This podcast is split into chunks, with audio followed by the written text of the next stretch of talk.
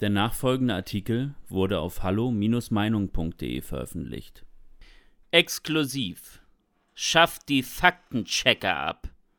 Wie Korrektiv und Co. das Internet zensieren. Von Niklas Lotz. Man sollte eigentlich erwarten können, dass in einem Land mit Meinungsfreiheit im Grundgesetz diese auch im Internet uneingeschränkt gewährleistet ist. Internetzensur? Das klingt doch eigentlich nach China und nicht nach Deutschland, möchte man meinen.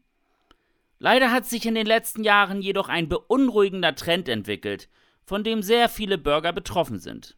Ihre Posts in den sozialen Medien werden von sogenannten Faktencheckern geprüft und oft auch gelöscht.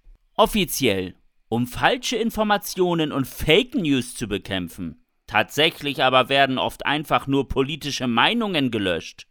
Vielen dürfte Folgendes in den letzten Tagen passiert sein. Ein geteilter Post in den sozialen Medien wird plötzlich gelöscht, meist auf Facebook.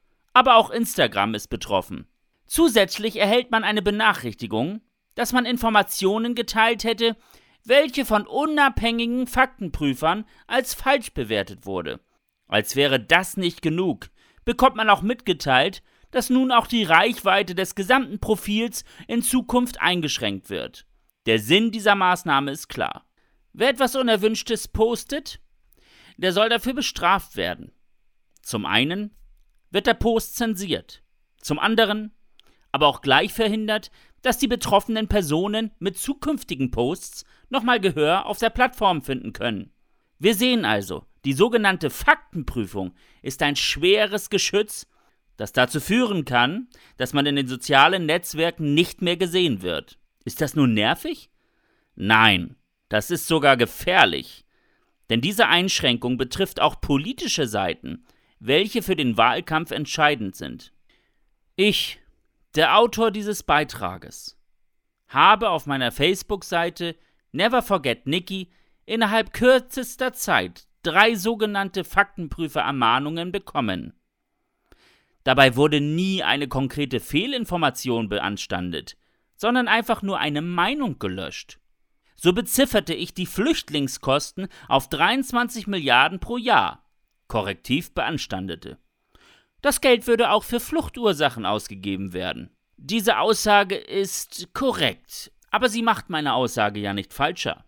Trotzdem sind es im Bundeshaushalt Kosten, die für Flüchtlinge und Migration zugeteilt werden. In Wirklichkeit stört Faktenchecker wie Korrektiv wohl, dass ich diese Kosten als Geld zum Fenster herauswerfen bezeichnet habe. Auch andere Faktenchecker, die Beiträge von mir zensierten, störten sich an Kritik. Am Attentäter von Würzburg oder den geringen Leistungen für Fluthilfeopfer im Vergleich zu den Flüchtlingskosten. Postings, in welchen man die Asylpolitik negativ darstellt und kritisiert, werden von jenen Faktenprüfern auf Facebook schnell einfach zensiert mit einer fadenscheinigen Begründung. So wurde mein Post zensiert, in dem ich Merkels Schweigen zum Attentat von Würzburg kritisierte. Dies sei angeblich falsch, denn Merkel habe sich ja über den Regierungssprecher geäußert. Dass sich meine Kritik aber natürlich auf ein fehlendes persönliches Statement von ihr bezieht, dürfte jedem klar sein. Der Faktenprüfer, diesmal von der DPA, nutzte diese bewusste Missinterpretation aber zur Zensur meines Beitrages.